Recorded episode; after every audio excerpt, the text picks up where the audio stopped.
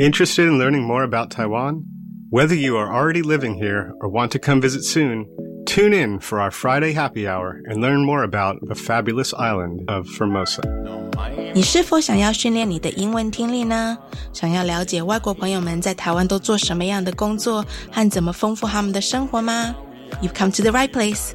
Tune in each and every Friday from 3.05 to 4 p.m. with me, your host Beverly. 每个礼拜五的下午三点零五分到四点，欢迎收听国立教育广播电台的 Friday Happy Hour in Formosa。我是主持人 Beverly。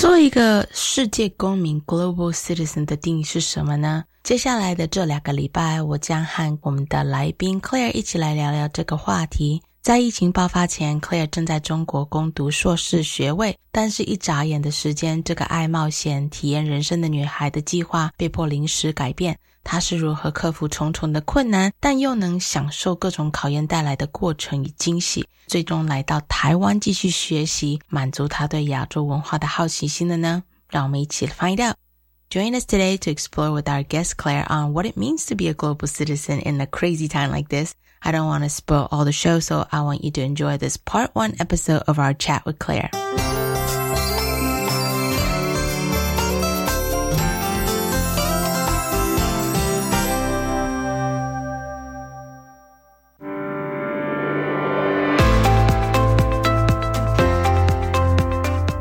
好了，又到了 What's Happening Taiwan 这个单元，我们用英文一说新闻的方式，提供给外国朋友们了解一下更多的台湾消息。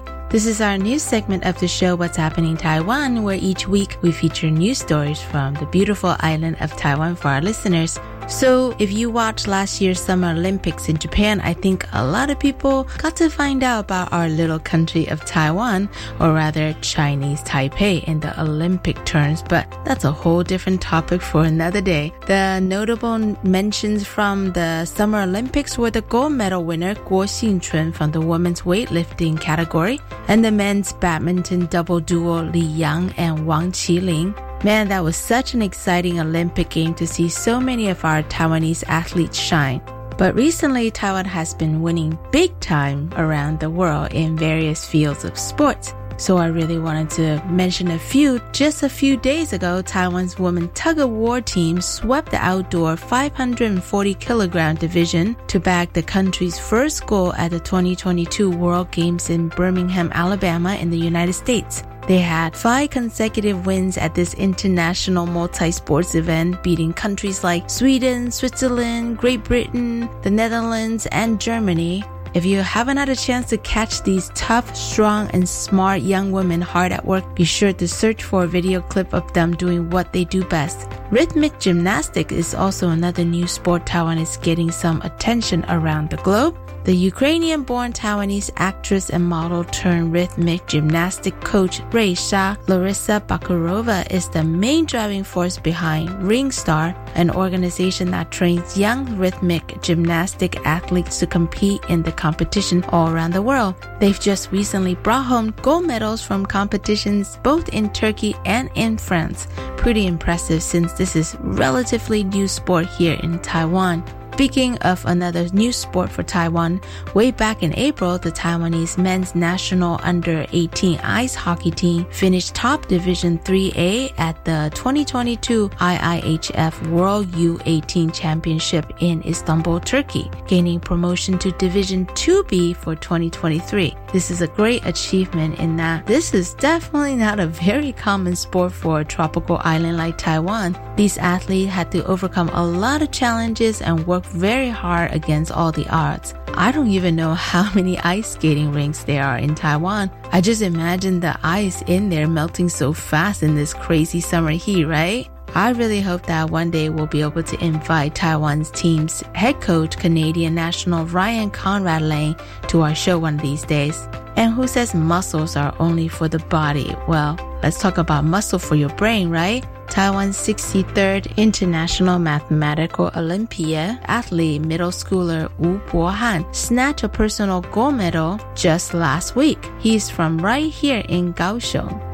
Also on our show, we've had quite a few freediving enthusiasts. So, of course, I have to mention that last month, Taiwanese freediver Xu Yuexiang clinched two silver medals at the 28th AIDA World Champion held in Bulgaria, setting several new national records for Taiwan in the process. There was a long story about how AIDA told Xu that he wasn't able to compete under the name Taiwan the very last minute of the competition, but persistence and support from the other country's competitors made this possible in the end. I love happy endings, don't you? So next time you watch a world sports event, don't dismiss Taiwan. Hopefully you will hear more about Taiwan in the sports world and the sports news. 想到台湾，大家第一个想到的可能都是美食或者是景点，很少人会想到体育运动竞技哈。但是就在去年的日本奥林匹克里面，台湾拿到了很多比较不寻常的一些项目，所以今天就特别介绍了一些可能外国朋友比较不知道，台湾人也蛮厉害的。一些体育的项目，像是上个礼拜在世运得到金牌的女子拔河队，他们真的很厉害；或者是像由乌克兰规划于台湾的艺人瑞莎带出国比赛的韵律体操小将们，他们今年不仅在土耳其，也在法国都拿到了金牌的好成绩。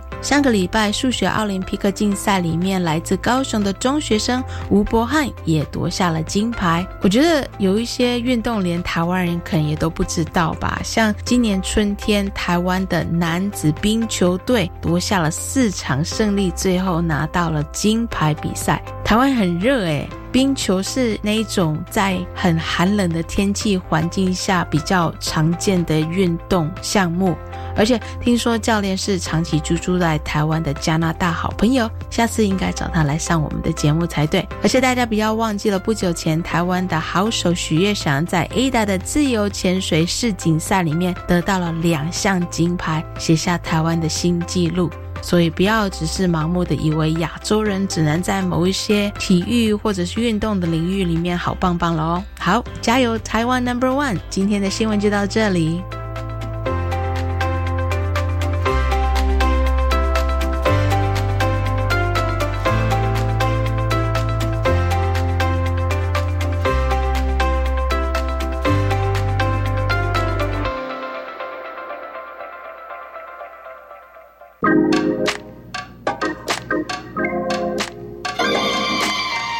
我爱台湾。让开来者。What does it mean to be a global citizen? Does it take a lot of money to become one? And do you have to already know how to speak different languages? Well, I've got just the right person to chat with us today about all these different questions. Let's welcome Claire to our show. Hi, Claire. Hi. Can you tell our listeners a little bit about yourself? Sure. So, my name is Claire. I'm from Europe. I love traveling. I love learning languages, getting to know foreign cultures, mm-hmm. and being challenged. And I guess most importantly, enjoying life. Mm-hmm. And I find that Taiwan is a wonderful place to be doing all of these. And so that's why I'm here. That's awesome. I can just tell from my pre-interview chats with Claire that she loves to travel and experience different cultures. Can you tell us where you have traveled to and also lived in the past? Sure. So um, I have lived, I think, in 11 or 12 countries. Wow. Yeah. So I was born and raised in the Czech Republic, but then the first time I moved abroad to do a study abroad program was when I was 16 and I moved to France. Mm. And then I moved to Germany one year afterwards for half a year. Mm basically for the past 10 years since university, I haven't lived in my native Czech Republic. So apart from France, Germany, I lived in the UK, um, in China, now in Taiwan, in Switzerland, Portugal, and I also worked uh, temporarily in Spain, Italy, and Greece. Mm. Yeah. You know, when you move to uh, France, you move to UK, is it because of a job or like is it just because you wanted to? So oftentimes when I move to a new country, everybody's like, oh, like to do what? Uh-huh. And I'm like, um, to do nothing, just to be. Like, I just want to be there. Uh-huh. And so that has become more and more the case. And for me, like if I move to a new place, it's because I want to go to a new place. Uh-huh. It's not like, oh, there is this job, so I have to move to country X. Yeah. Like no. Uh-huh. For me, I do things because I want to do them. Uh-huh. And so, yeah, like there was always like a study program or something to do for me in the past, just Uh-huh. because, you know, it's, it makes things easier to like get um, some help organizing your stay. Uh-huh. And in Europe, like we don't need visas, but you know, if you, for example, when I was moving to Taiwan, I can't just pack my bag and come to Taiwan because Mm-hmm. I need a legitimate reason to get a visa. And so when I was younger, I was moving around for studies. Mm-hmm. Um, so I did my university in Germany, France, and the UK. Mm-hmm. And then in the summers, for example, I really wanted to travel and experience different cultures. So I always found new opportunities. For example, I became an au pair. Um, so you go and move to a foreign country and, and live with a foreign family for free. So that mm-hmm. you get to experience the culture and travel around. And it's mm-hmm. extremely cost efficient and pretty much anybody can do it. So there's a lot of things that one can do mm-hmm. if you want to get outside, get outside of your comfort zone and experience new things. So there's always plenty of ways. Yeah. And then of course I also did a lot of traveling just for fun. So outside of Europe and China, obviously where I lived for a while and traveled around. I also visited a few countries in East Asia, a little bit around the US, Canada, and I guess a bit more extraordinary is Jordan Interesting. where I went twice. And yeah, What was in Jordan? Just because you also wanted to go visit? I met a friend. Uh-huh. So on one of my experiences abroad, I was at a youth exchange in Germany, and there were young people from all around the world, and I made a friend from Jordan. That's awesome. And um, and I was learning Arabic at that time, Oh, wow. and so I was like, well, you know, that would be the perfect opportunity to go and visit an, an exotic country and um, practice my Arabic, even though I knew so little Arabic and I didn't get to practice very much. But,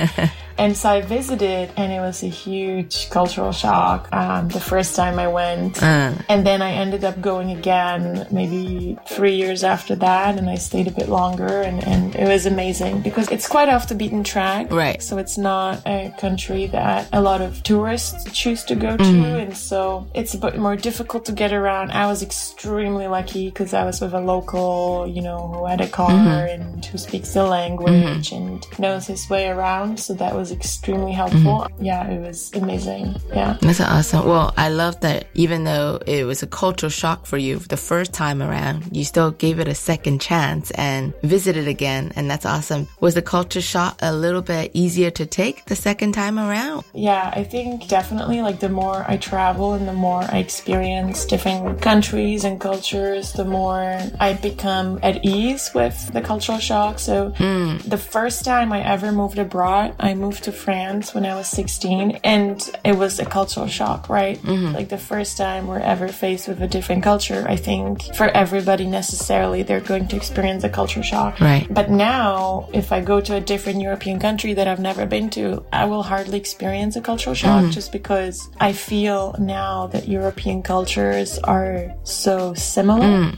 And that was also the reason why I moved to China a few years back. I just realized, like, wow, I used to think I was so international, but no, I'm not. Like, I'm European at best. And I figured that, like, even though I was moving to a new European country at that time, I, I just, I was like, okay, like, it's different and some things are, like, I'm not used to at all and I need to get used to, but it's not really like a shock because it's just, at some point, it just gets very similar mm-hmm. and you become sort of comfortable in, in the unknown and, and sort of outside of your comfort zone. And so it's like, mm. what would it feel like to experience something truly, truly different? Mm. And so when I went to Jordan for the second time, I had experienced living in China for 12 months. Mm-hmm. So I would say that, you know, that really contributed to like having experience with that level of dissimilarity and differences in, in cultures and viewpoints and habits. Mm-hmm. Like I think the two times in my life that I had experienced the biggest cultural shock was mm-hmm. when I was staying with a local friend. Mm-hmm. And somehow it was very different. Obviously, when you travel to a country as a tourist, like mm. barely sort of make contact with the mm-hmm. culture.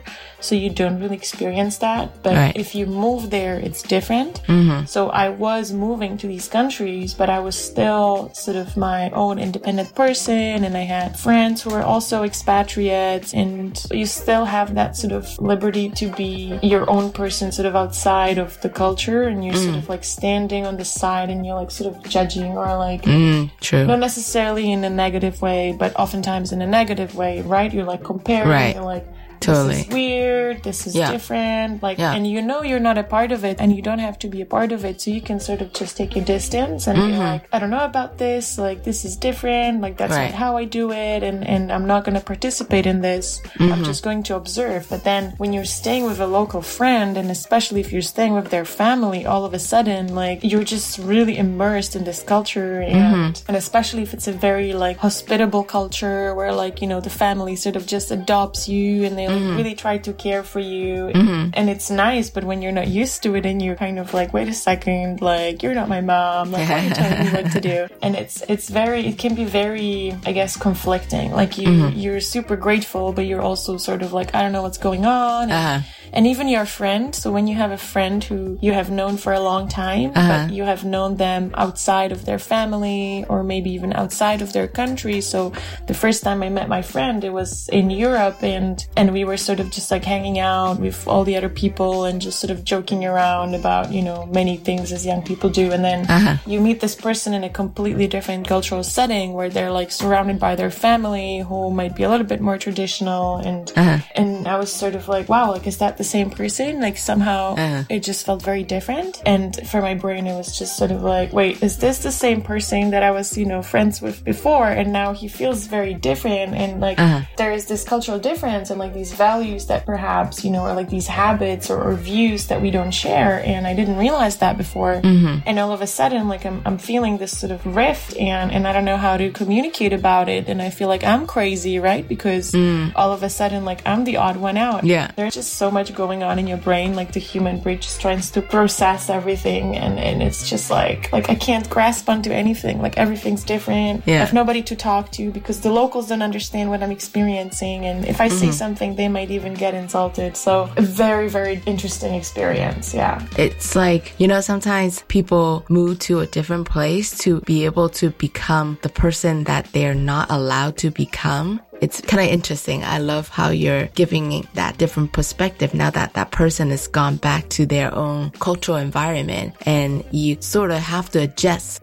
But I know you did mention that you were in China. What were you in China for? Mm, so the first time I went to China was right after my undergraduate degree. Mm-hmm. So at that time I was living in the UK and mm-hmm. I just had this realization like, wow, I used to think I was so international, but actually I'm not at all. Like uh-huh. I was in the UK and I was faced all of a sudden with all these like non-Europeans, like of uh-huh. Chinese people and students from all over the world. And before that, I was mainly just encountering other Europeans. Mm-hmm. And I was like, okay, if I want to know what it's like to be an international person or a global citizen, like I need to go and really experience cultures outside of Europe. Mm-hmm. And then I was just presented with an opportunity to go to China. And that was a place I never thought about. And I love learning languages, but Chinese was one language I never planned to learn. I was like, it's so difficult. Like, Yeah. I don't even believe it's possible for, you know, a Westerner to learn Chinese. I wouldn't even attempt. Like, that just sounds crazy to me. Yeah. And so then I was like, you know what? I'm gonna go to China. Uh. Exactly because that's one place I never envisaged going to in a language I never planned to learn. So like that's what I'm gonna do because why not, right? Uh. And so I ended up finding a program, kind of like an au pair cultural exchange program, but Uh-huh. it wasn't great. So I feel like in China, people don't really have an understanding of what the au pair framework is. Very different from the European idea of, of pair, I think. Yeah, so it, it wasn't very comfortable. I was, I would say that the family sort of viewed me like something between a, a servant and a private teacher. So it was kind of in between, but like they didn't really share their culture with me. Like Yeah. they didn't really cook me food, you know, they didn't take me anywhere. Like they gave me my space, but it was just, you know, I was like hoping to experience the culture and uh-huh. taste the food and, and it, I wasn't really getting that. So mm-hmm. when I was there, I was kind of bored and just sort of displaced and I didn't get a lot of opportunities to meet people at the beginning. So, so that was the first mm-hmm. time I was in China and I spent 12 months. Mm, wow. And then at the beginning, you know, I was finding it very hard. The cultural shock was just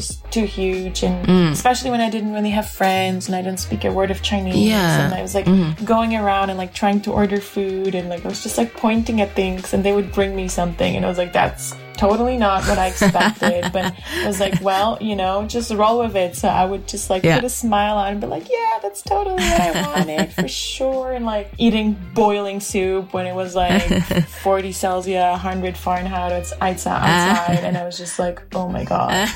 so yeah, it's a lot of fun. But yes, I was like, I'm not sure if I could ever like this country. And I was just uh-huh. very conflicted about that. I was like, I never wanted to be that foreigner, you know, who comes to a totally different culture. And then they're kind of like, mm, I'm not sure I like this place. Mm-hmm. But then against all the odds, I just fell in love with China like mm-hmm. madly and inexplicably. And by the time I was supposed to leave, it, it really broke my heart. It was like, I'm not done with this place. Like, I mm-hmm. love being here. I enjoy it so much. But anyway, I was going back to Europe and I started a master's in Paris. And I realized I hated that. Like, I hated Paris. I hated school. What were you studying for the masters? I was doing law, ah. economic law, which is just also something that does not correspond me very well. And I was like, okay, like I'm going back to Beijing.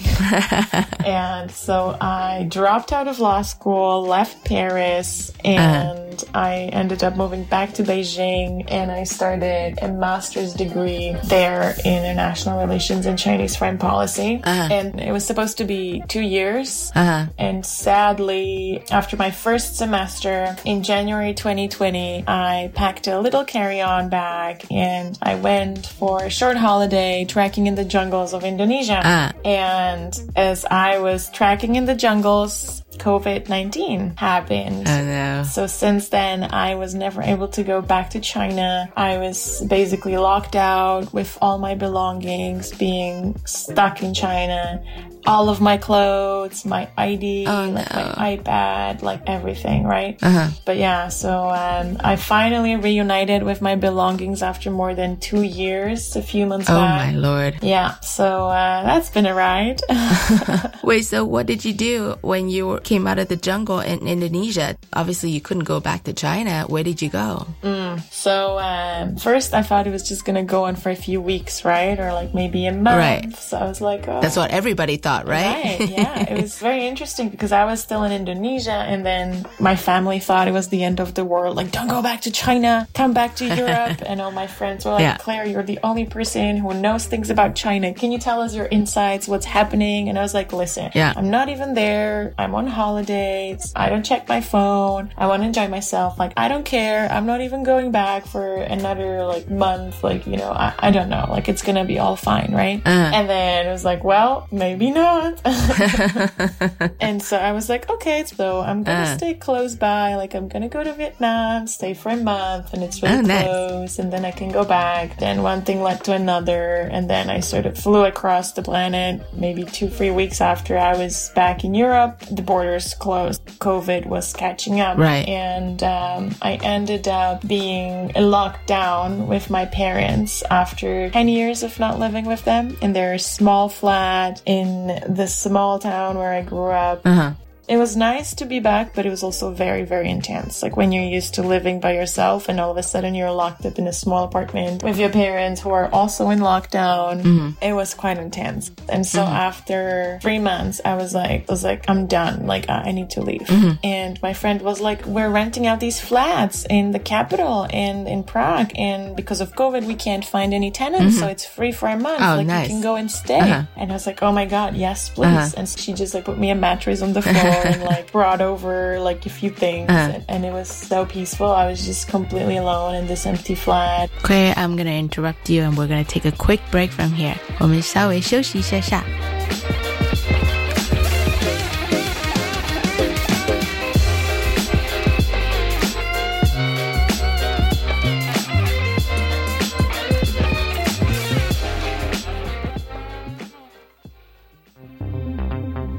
大家好，我是指挥中心罗义军。COVID-19 确诊者大部分可在家中居家照护，期间注意自身症状，必要时联络居家照护医疗团队或安排视讯门诊。收到自主回报医疗系统简讯时，请务必完整填写，也请告知同住亲友、就职或就学联络窗口等，依规定进行防疫措施。疫苗打三剂，一起做防疫。有政府，请安心。以上广告由行政院与机关署提供。劳工职业灾害保险及保护法自一百一十一年五月一日实施。十五岁以上受雇于登记有案或设有税籍单位的劳工，均应由雇主申报投保。四人以下单位劳工、六十五岁以上劳工及家事移工都是强制投保对象哦。提醒雇主应于员工到职当日申报投保劳工保险、就业保险及职灾保险，否则将有相关罚则适用，并依法公布雇主违规事由。劳动部劳工保险局广告。工商服务业的朋友，大家好，我是台志源。六月一号到七月三十一号，请支持一百一十年工业及服务业普查。普查员会佩戴普查员证，提供致受查单位函。您的资料绝对保密，请安心接受访问。五月十八号到六月底前，也欢迎自行上网填报哦。工商普查到底来，台湾经济亮起来。以上广告由行政院主计总处提供。大家好，我是节目主持人林娟，希望您健健康康、平平安安。父亲节，愿每个爸爸节日快乐！欢迎您收听高雄分台每个礼拜三早上九点零五分亲子加油站，零七三三四五九六七三三四五九六七，亲子有话说专线留言。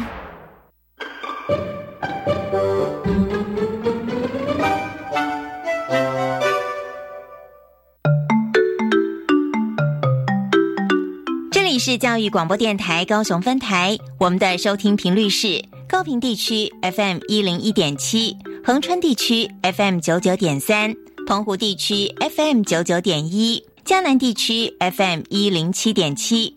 欢迎您收听教育电台所制播的优质节目。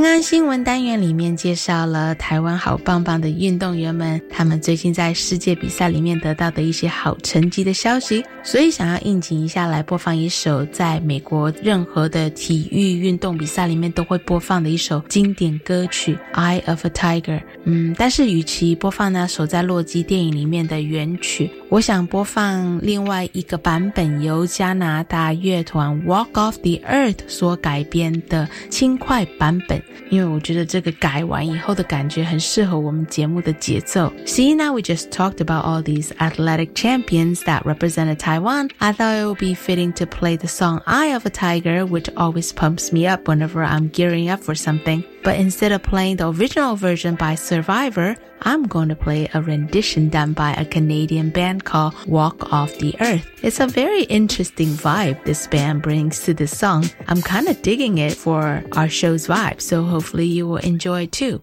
One, two, three.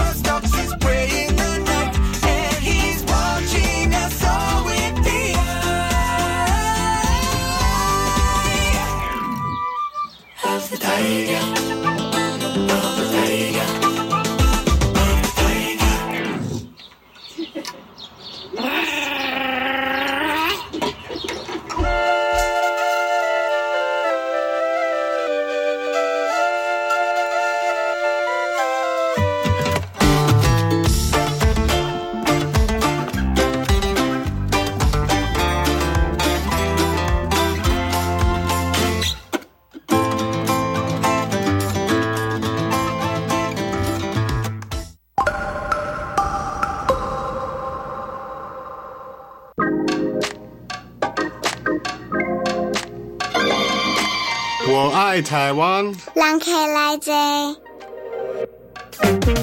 Before the break, Claire was telling us how she has now moved back in her parents' small flat due to COVID lockdown.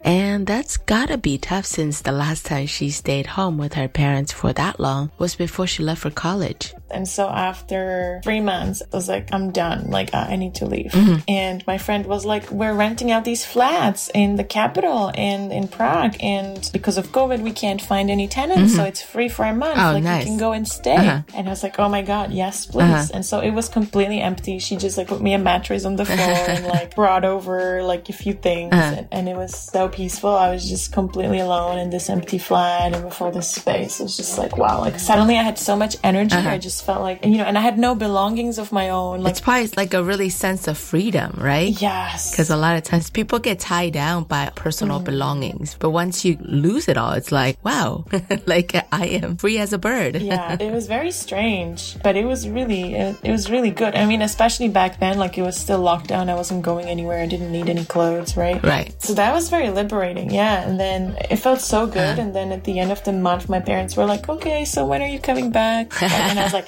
I'm not coming back. And they were, but, but, but, but where are you going to go? Like, you can't stay there. And I was Yeah. like, I don't know, but I'm not coming back. and then I posted on Facebook. I was like, hey guys, I'm looking for a place to stay, Uh. like preferably in Prague, but basically anywhere. I don't care. You know, everything's online anyways. And then somebody messages me. They're like, yeah, like we have this flat and I can give you this room. And the price was incredible. Like it was so cheap because Prague, like the rentals in Prague are, are really, really expensive. And I was like, okay, like it's, it's extremely cheap. Like it's extraordinary, but like, I think I can do better. And so I'm like, mm, let's see. And then the next morning, this person messages me. So we have been Facebook friends for like eight years because we met in a conference and I've never seen this person since then. I've never talked to him. I've never even like Mhm. liked a single post on Facebook. Like we just, just zero contact, right? And this person messages me. He's like, Hey, I've seen your post. Mhm. I don't know if you remember me, but I guess it doesn't matter because travelers should help each other. So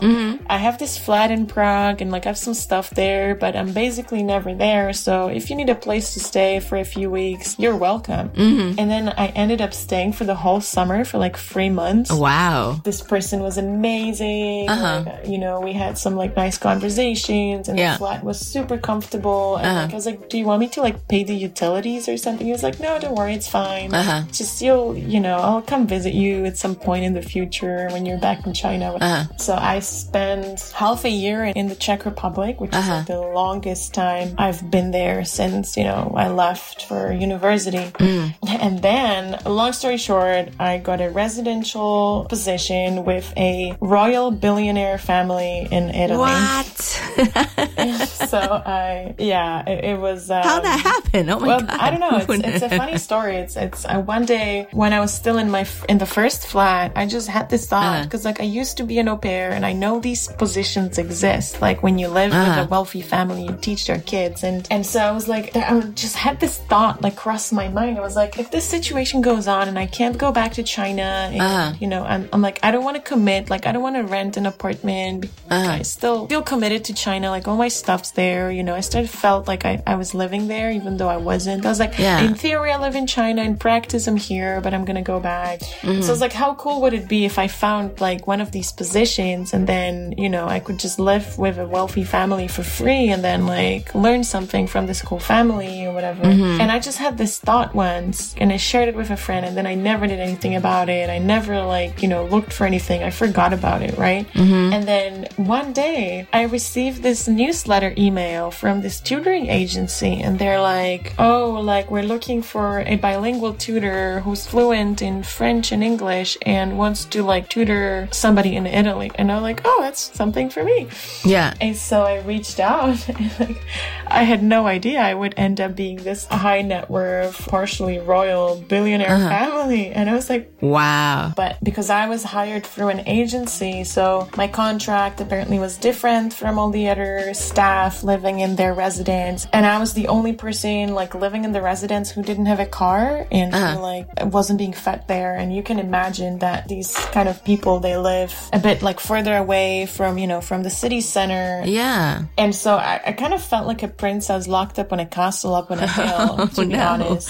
Uh-huh. It was very uncomfortable. You know, I couldn't drive myself to the supermarket and my schedule was being changed from like one day to another and like Yeah. I didn't have any stability basically and Yeah. I didn't feel very comfortable and after 2 weeks actually the family themselves they like realized it wasn't working because they didn't really know what to expect. They were like, "Oh, we've never had a private tutor. Like, Right. let's see how this works. It's going to be an experiment for all of us." And then so they wanted me to like homeschool the girl and then at the end they were like, "Okay, like we think it, it also has a social cost for the girl, so we're going to send her back to school and we've tried. Thank you very much. Like, goodbye." And they basically put me on a plane back to Prague within 2 weeks and I was like, Wow. "Uh, I did not expect that." Uh huh. And so all of a sudden, I was like, from one day to another, like left without accommodation. And I was like, what the heck am I going to do? And so I landed in Prague on a Uh-huh. s- Sunday evening and I went and like stayed with my friend who lives in a small city apartment with two like very, very young children. Oh. Uh-huh. And the next day, it's my first day of class, which is being online, streamed from Beijing on Beijing time. So it's like seven in the morning and or six in the morning, and I'm like starting my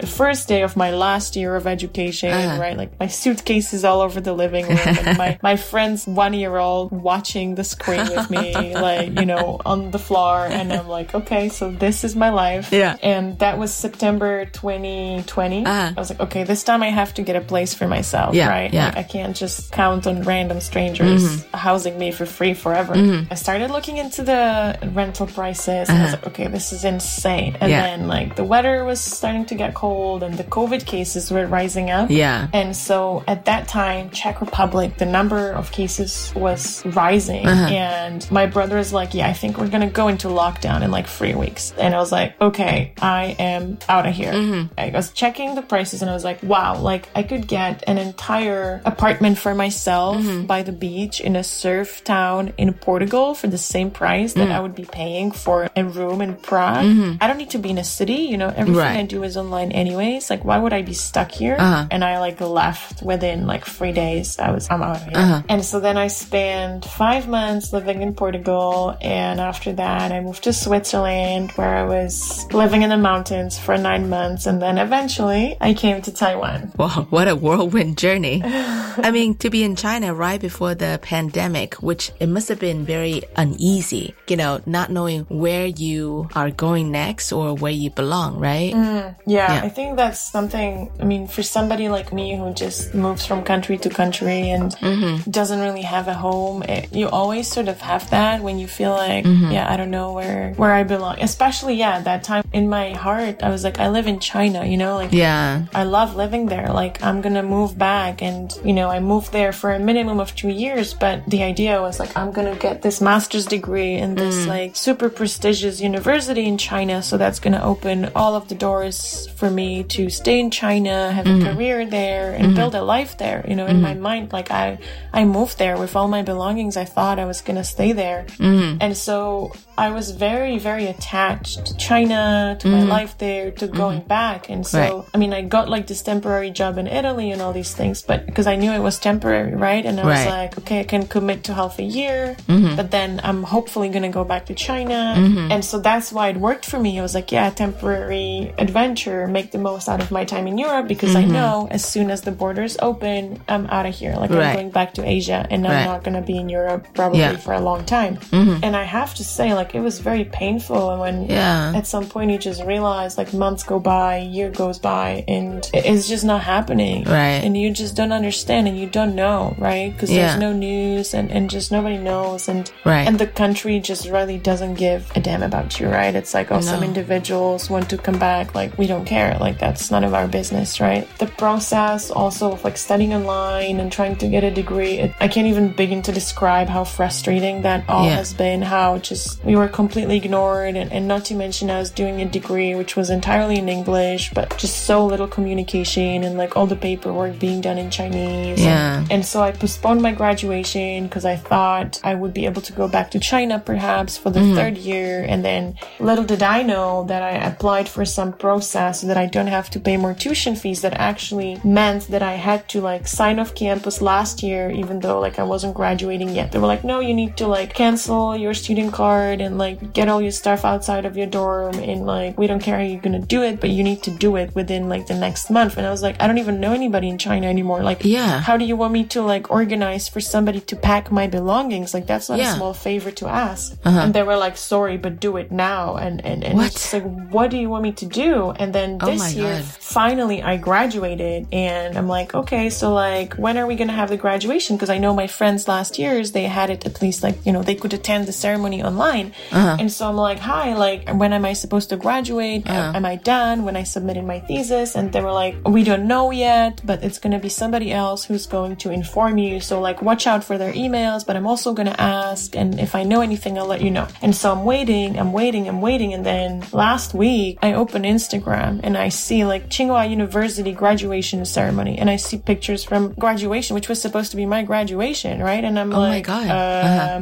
Why is my university graduating and I'm still Uh-huh. waiting for an email? So like I Uh-huh. emailed a lady and like she doesn't even respond to me, right? And I'm Oh, like, um, okay. And then I Uh-huh. talked to my classmate and he's like, oh yeah, this lady told me that apparently like the degree's already ready and we just have to pick it up. And I'm like, What? What do you mean? Pick it right? up? Yeah. Like, thank you for letting me know that I graduated. Yeah. Like, thank Yeah, you yeah, for yeah. inviting me. Like, not to mention inviting me, but at least like informing me that my graduation ceremony is taking place. Right. So anyway, yeah, it was a whole thing, and yeah, it's and I still don't have my degree because I, it needs to be picked up in person by somebody who What? lives on campus, as if I know anybody who's still in Beijing, and they're like, sorry if it's an outsider, they can't get on campus, so it needs to be a student currently on campus. I'm like, I haven't even been to China for two and a half years. Like, what do you want me to do? Like, I don't know anybody on campus. Yeah. And they were like, sorry, like the university cannot be responsible for handling your document and like mailing it. So you need to get somebody else and have them be responsible for it. So So I was like, great. So I'm gonna find a total stranger to handle all this, and like it's been so frustrating. It's you, you can't even imagine. Yeah. I'll bet. Yeah. How did you finally end up getting all your stuff from your dorm to? Mm, that was a whole other story that I could talk about for hours. Oh my lord. Yeah, so I ended up organizing a friend who still lives in Beijing Uh-huh. to go there. And so he was like, sure, I can go. But then they were like, oh, so he needs to be fully vaccinated. He needs to give us this and this and that. And, mm-hmm. and you need to send me this document signed with the passport copies and the vaccination certificate at least this many days in advance. Claire? Then you have to leave campus, but you also need to apply for a permission to leave campus. I'm like, uh, okay. Mm-hmm. And so you need to send this to me in advance because I then need to send it to the Communist Party secretary, right? Mm-hmm. And so he needs to sign it and he's very hard to find. So please make sure to send it in advance. Mm-hmm. And then I'm like trying to get in touch with my friend who agreed to do it, uh-huh. but then he's like traveling and not responding. And I don't even know if he's vaccinated. And I'm just like,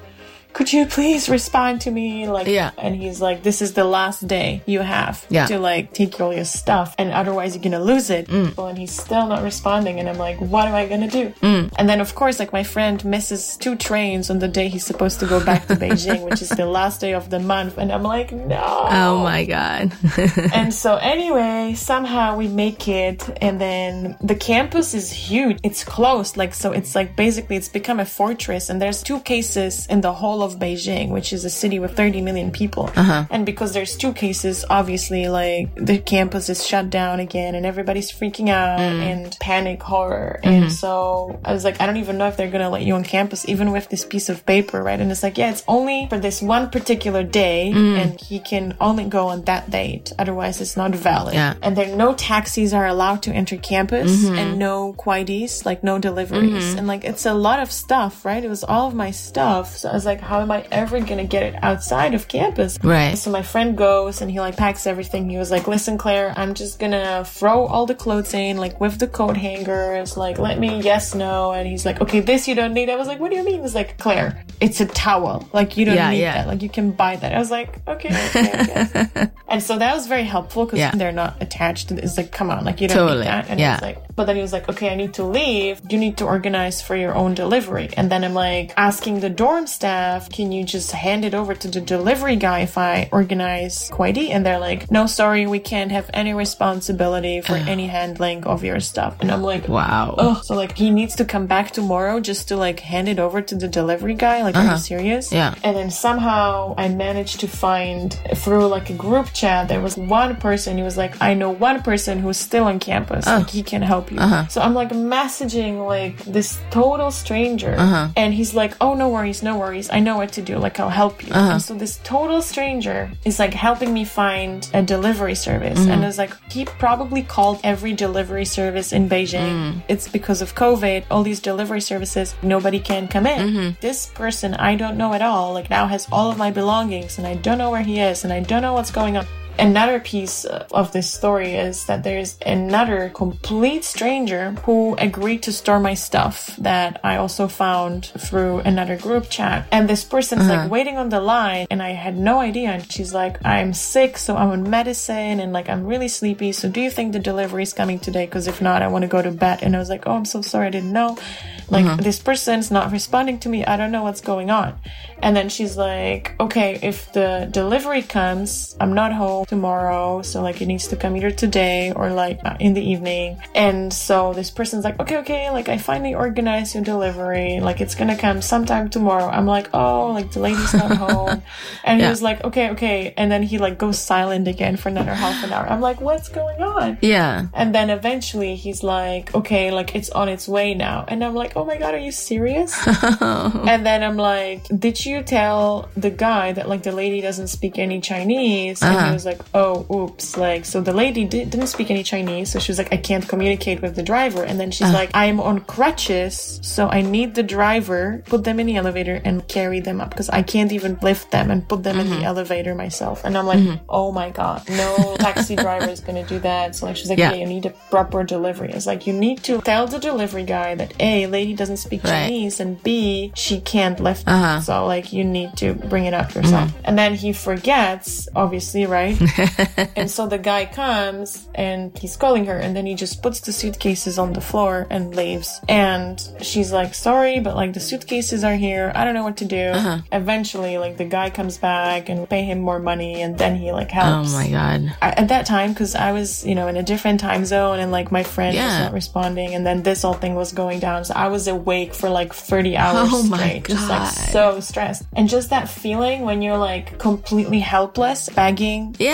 Complete strangers Yeah, yeah, that you've never met to run around and do all these things for you. You can't do anything at all yourself. Right. It was like you're trying to help, but there's nothing you can do. Totally. and You don't know what's going on. It was just Out of your control. yeah, it was very emotionally intense. Yeah, I'm sure. Yeah. And eventually I organized shipment from Beijing to Taiwan. Uh-huh. And I got it like the day after my birthday, funnily. Aw. Belated birthday Yeah. present. I feel like you need to write a, a book for your belongings in China. Yes. But I mean, I think it's good to know that people are kind everywhere Yes. in the world, but it's just the system sometimes is frustrating. It's gotta be frustrating for someone like you who's just trying to get through your master's program, get your belongings out and, you know, get your degree. That's gotta be so frustrating. Tell us how you came to Taiwan. So I was desperately wanting to go back to China, right? For all this time. Meanwhile, I was like surfing in Portugal while studying online. And then after that, I went to Switzerland. I was like, oh, I haven't skied in like 10 years. So I'm going to move to the Swiss Alps and Mhm. ski. And then when I'm in Switzerland, Mhm. somebody I knew from Beijing messaged me and Mhm. she was like, I live in Taiwan now. I'm doing my master's here and Mm. it's really nice. Mm. You should consider it. We have not even started talking about how Claire made it to Taiwan yet. But seriously, what a story of just even how Claire finally got her belongings from China. I was serious about her writing a book for her luggages journey. Might just be a bestseller. Please stay tuned for the rest of Claire's story next Friday. We'll finally talk about how she got here, what she is working on here, and also what are some things she loves doing right here in Taiwan. Clear 的故事很精彩吧？我们都还没有讲到她怎么来到台湾的嘞。那下礼拜请继续收听我们下礼拜的节目哦。